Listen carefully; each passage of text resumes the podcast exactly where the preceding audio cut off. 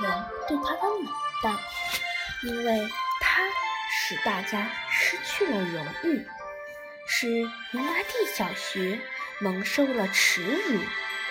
孩子们忘不了那天会操结束之后，一个个灰溜溜的从人家眼皮底下退到场外，退回教室的情景。忘不了事后桑乔的勃然大怒与劈头盖脸的训斥。秃鹤想讨好大家，比如猪。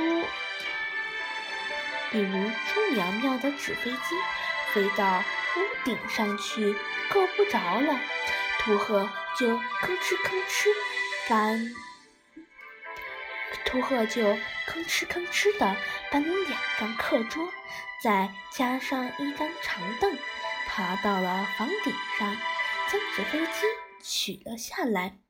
但朱苗苗并未接过。秃鹤双手递过来的纸飞机，看也不看地说：“这架飞机我本来就不要了。”秃鹤说：“挺好的一架飞机，就不要了？”他做出很惋惜的样子，然后拿着纸飞机到草地上去放飞了。到草地上去放飞，本来就是一架。不错的飞机，本来就是一架不错的纸飞机，飞得又高又飘，在空中忽高忽低的打转，迟迟不落。他做出玩得很快活的样子，还哦哦哦的叫。很快，但他很快发现别人并没有去注意他。他又放飞了几次，然后呆呆地看着那架纸飞机慢慢地飞到水塘里去了。这天，秃鹤独自一人走在上学的路上，被一条从后面悄悄地追上来的野狗狠咬了一口。它“哎呦”叫唤了一声，低头一看。小腿肚子已鲜水，小腿肚子已鲜血如注。等他抓起一块砖头，那只野狗早已逃之夭夭了。他坐在地上，歪着嘴，忍着痛疼痛，从路边捏了，从路边掐了一枚麻叶。轻轻地贴在伤口上，然后他找了一根木棍，拄着，一瘸一拐地走往学校。往学校走，很快走到，等快走到学校时，他把一瘸一拐的动作做了很大，他要夸张夸张，但。他看到并没有人来注意他，他又不能变回到应有的动作上，就这样就把这种夸大的动作一直坚持的坚持着做到教室。终于有一个女生问他：“你怎么了？”他大声地说：“我被狗咬了。”于是，他也不管那个女生是否想听这个被狗被狗咬的故事，就绘声绘色的嚼，绘声就绘声绘色的说起来。那么一条大狗，我从没有见到的一条大狗，有那么长，好家伙！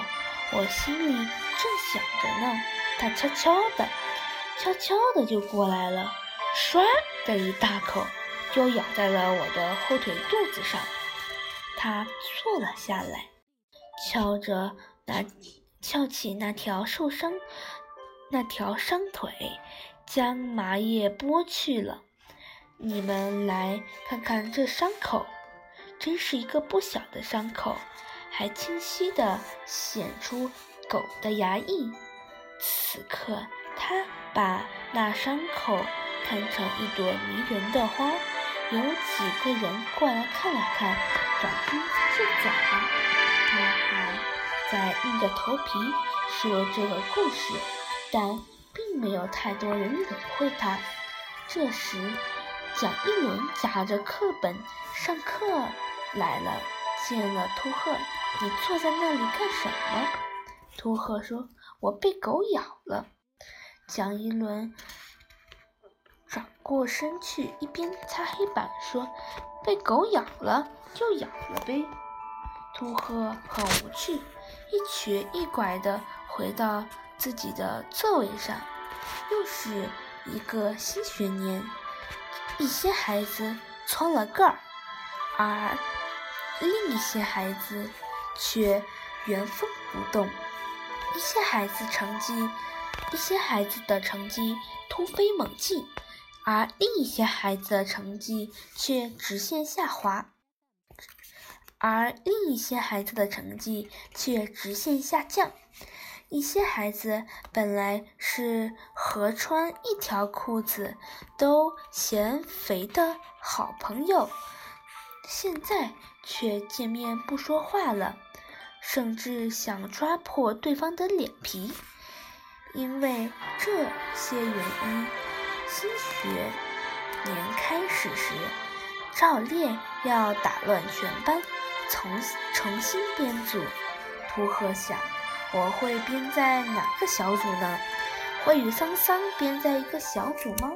他不太喜欢桑桑，常常在心里说：“你不就是校长家的儿子吗？”但他又觉得桑桑并不坏，与桑桑一个小组也行。会和会和香春编在一个小组吗？他觉得香春不错，香春是班上最懂人情的女生，最通人情的女生。但香晨的姐姐脑子出了问题，常离家出走，搞得香晨心情也。香春心情也不好，常没心思搭理人。不过这又有什么关系呢？就与香春一个小组吧，或许我还能帮他出去找他的姐姐呢。但谁也没有想到要和秃鹤编在一组。秃鹤多少有点儿属。多少有点儿属于自作多情。等各小组的初步名单在已在同学间传来传去时，那些得知要得知那些得知秃鹤就在他们小组的同学，就一起找到蒋一轮。我们不要秃鹤，蒋一轮纠正叫纠正到陆鹤。一个女生说：“叫陆鹤也好，叫秃鹤也好，这都无所谓，反正我们不要他。”蒋一伦说：“谁告诉你们他与你们就是一个小组的呢？瞎传什么？”蒋一伦等把这几个孩子打发走之后，用铅笔把秃鹤的名字一圈，又画了一道杠。将它插入另一个小组，那道杠就像一根绳子拽着秃鹤，硬要把它拽到另一个地方去。这个小组的同学又知道了秃鹤被分给了他们，就学上面的那个小组的办法，也找蒋一轮。也都来找蒋一轮，就这么搞来搞去的，秃鹤成了谁也不要的人。其实大多数人对秃鹤与他们分在一个小组，倒也觉得无所谓。但既然有人不要了，他们再要，就觉得是捡了人家不稀罕的药。不稀罕要的，于是也不想要了。蒋一伦将秃鹤叫到办公室：“你打算，你自己打算分到在哪一组，哪一个组？”秃鹤用手抠着，秃鹤用手指抠着办公桌：“你别抠办公桌。”秃鹤就把手放下了。愿意在哪个组呢？秃鹤又去抠办公桌了。让你别抠办公桌，就别抠办公桌。秃鹤又把手放下了，你自己选择吧。秃鹤没抬头，我随便。说完就走出了办公室。秃鹤没有回教室，他走出校园，然后沿着河边漫无目的的往前走，一直走到那个大砖。一直走到那个大砖窑，当时砖窑顶上还在灌水，一窑的砖烧了三七二十一天，现在都已烧熟了。再从顶上慢慢的浇上七，慢慢慢慢的灌上七天的水，就会落得。一窑好青砖，熟熟配已熟胚熟胚经了水，就往外散浓烈的热气，整个窑顶如同被大雾弥漫了。从西边吹来的风，又把这乳白色的热气往东刮来。秃鹤迎着这热气，一步一步地走过去。然后他后来，他爬到离窑不远的一堆砖坯上，他完全被笼罩在热气里。偶尔吹来一阵大风。吹开热气，才隐隐约约地露出他的身体，谁也看不到他，他也不想看到别人。